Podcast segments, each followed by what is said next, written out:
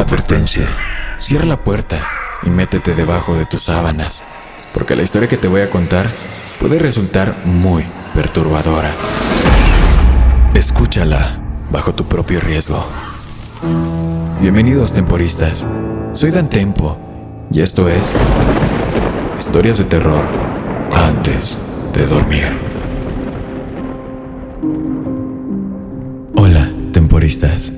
Buenas noches y bienvenidos nuevamente a Historias de Terror antes de dormir. Espero que todos ustedes se encuentren muy bien. El día de hoy les traigo una historia acerca de hospitales. Yo sé que todos ustedes alguna vez han estado en un hospital en su vida, así que dejo en su criterio la siguiente historia. Sin más que decir, síganme en Instagram para más contenido de terror. Comenzamos con esta historia. En caliente.mx jugamos por más. Más home runs, más canastas, más puntos. Vive cientos de deportes durante todo el año y los mejores eventos en vivo. Descarga la app, regístrate y obtén mil pesos de regalo. Caliente.mx, jugamos por más. Más diversión. Promoción para nuevos usuarios de GOV de GGSP 40497, solo mayores de edad. Términos y condiciones en caliente.mx. Soy una enfermera. Anoche vi algo extraño en la cámara de seguridad de la sala de emergencias quiero contarte mi historia. Todo comenzó cuando estaba sentada en la estación de enfermeras, leyendo tabloides de mala calidad y bebiendo café, cuando Olga, la otra enfermera de turno, me tocó el brazo.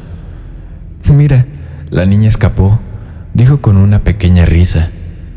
¿De qué hablas? Señaló la transmisión de la cámara de seguridad.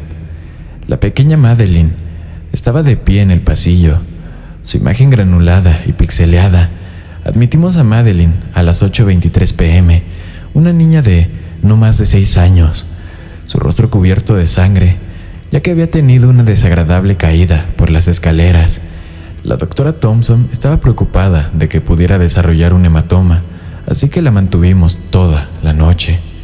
Diablos no, ella no debería estar levantada. Hice una pausa, inclinándome hacia el monitor. ¿Y de dónde carajo sacó esa ropa? me pregunté a mí misma. No llevaba la bata blanca con la que la acostamos, no. Llevaba un vestido negro, medias blancas y zapatos negros brillantes, como si estuviera toda vestida para ir a una iglesia o un funeral.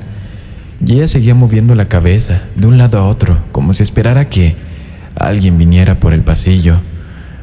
Bien, ¿y no vas a ir a buscarla o algo?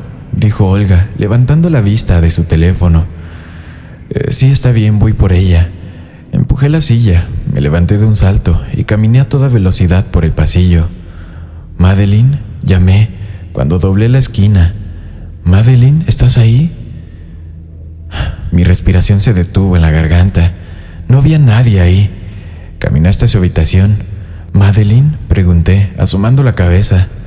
Ella estaba en su bata de hospital, con su suero todavía conectado. Mm, qué extraño. Caminé de regreso a la estación de enfermeras. No pude evitar sentirme un poco inquieta. Sé que los niños a veces hacen cosas raras, pero no hay forma de que una niña de seis años pueda volver a conectar una vía intravenosa. Me dejé caer de nuevo en la estación de enfermeras. Olga levantó las cejas hacia mí. ¿La encontraste? preguntó. Eh, sí, estaba, estaba dormida en su habitación. Me incliné hacia ella y bajé la voz. Esto va a sonar muy raro, pero no creo que no creo que ella se haya levantado de la cama, le dije a Olga en voz baja. Uy, qué espeluznante, dijo con una sonrisa. Tal vez ella está poseída por esa cosa viscosa sobre la que no te callaste la semana pasada, ¿verdad? Simplemente volvió a seguir enviando sus mensajes de texto. Yo entrecerré los ojos hacia ella. Eso no es algo para bromear, le respondí. Oh, ¿de verdad? ¿Qué vas a hacer? ¿Matarme? Levantó sus manos frente a ella. Estoy tan asustada. Puse los ojos en blanco y volví a leer sobre la sirena que aparentemente apareció en las orillas del lago. no puedo creer que la gente realmente crea estas cosas, pensé. En fin, eran las 3.40 am cuando volvía a suceder. Miré hacia el pasillo y el monitor de seguridad me llamó la atención. Madeline estaba parada justo fuera de su puerta en su vestido y medias, excepto que parecía asustada esta vez. Mira, es Madeline otra vez, le dije a Olga, empujando su brazo. Mientras lo decía, una de las luces se apagó al final del pasillo. La transmisión de video se oscureció. Olga levantó la vista de sus mensajes de texto que, por cierto, ¿quién carajos manda mensajes de texto a las 3 de la mañana? En fin, ella siguió mi mirada. Oh, vaya, es la pequeña niña demonio otra vez. Se rió. Entrecerré los ojos hacia ella. Bueno, si crees que todo esto es tan divertido, ve a ver cómo está tú. ¿Qué te parece? Sus ojos se abrieron un poco. Mm, está bien. Se levantó lentamente, tomando el mayor tiempo humanamente posible. Luego desapareció por el pasillo. Volvió a la transmisión de video. Otra luz se había apagado al final del pasillo. El video era más oscuro y granulado ahora, pero aún podía distinguir la pequeña forma de Madeline de pie frente a la habitación, apenas más que una silueta. Se apagó otra luz, luego otra y otra. El pasillo quedó rápidamente envuelto en la oscuridad, hasta que la única luz encendida fue la que estaba sobre la puerta de Madeline. Carajo, murmuré para mí misma. Vamos a tener que ocupar un electricista, me pregunté. Bebí las últimas gotas de mi café helado. Cuando dejé la taza, lo vi. Se meló la maldita sangre. Era una sombra, una silueta granulada y pixeleada, turbulenta y cambiante en la oscuridad. Al principio pensé que era Olga, pero venía del otro lado del pasillo. No era ella, era demasiado alta, se extendía desde el techo hasta el suelo, demasiado delgada, claro, sin ofender a Olga. Me incliné hacia el monitor. ¿Qué demonios es eso? La sombra se hizo más oscura, más grande, lentamente se desangró de la oscuridad a la luz del pasillo, justo al lado de Madeline. Era tan oscuro y sutil que pensé que podría ser un truco de la cámara, algún error de la luz baja. Pero Madeline también la vio, porque ella estaba retrocediendo, estirando los brazos sobre la puerta de la habitación del hospital, sacudiendo la cabeza violentamente. La sombra avanzó, se estaba acercando a ella. Mis ojos se apartaron del sistema de seguridad, a la consola de enfermería. No, no puede ser posible. Los signos vitales de Madeline estaban cayendo en picada. Su frecuencia cardíaca, presión arterial, todo. Me levanté y corrí por el pasillo. Olga acababa de llegar ahí.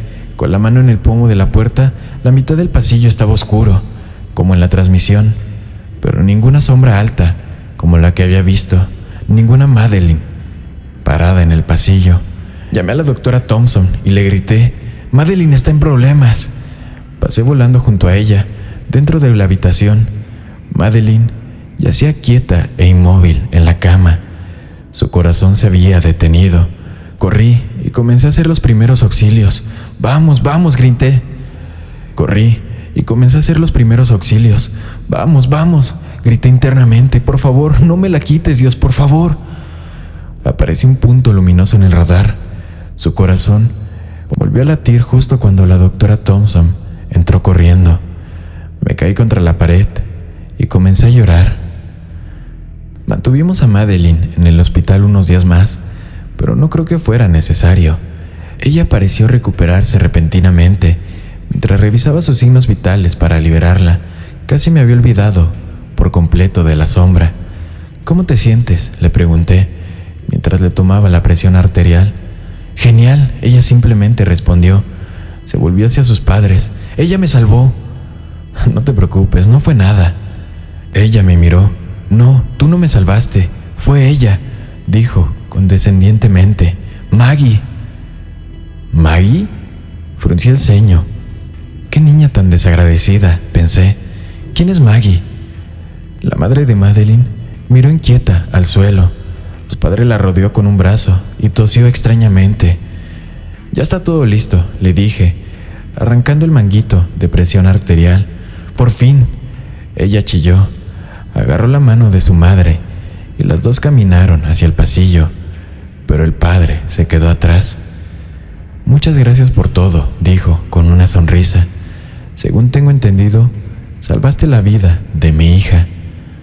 No, según ella fue Maggie, dije, rodeando los ojos. Él volvió a toser extrañamente. Me mordió la curiosidad.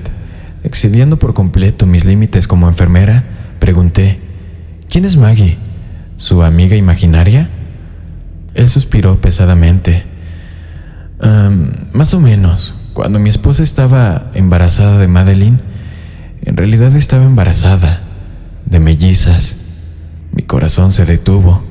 Gemelas idénticas, pero una de ellas falleció en el útero.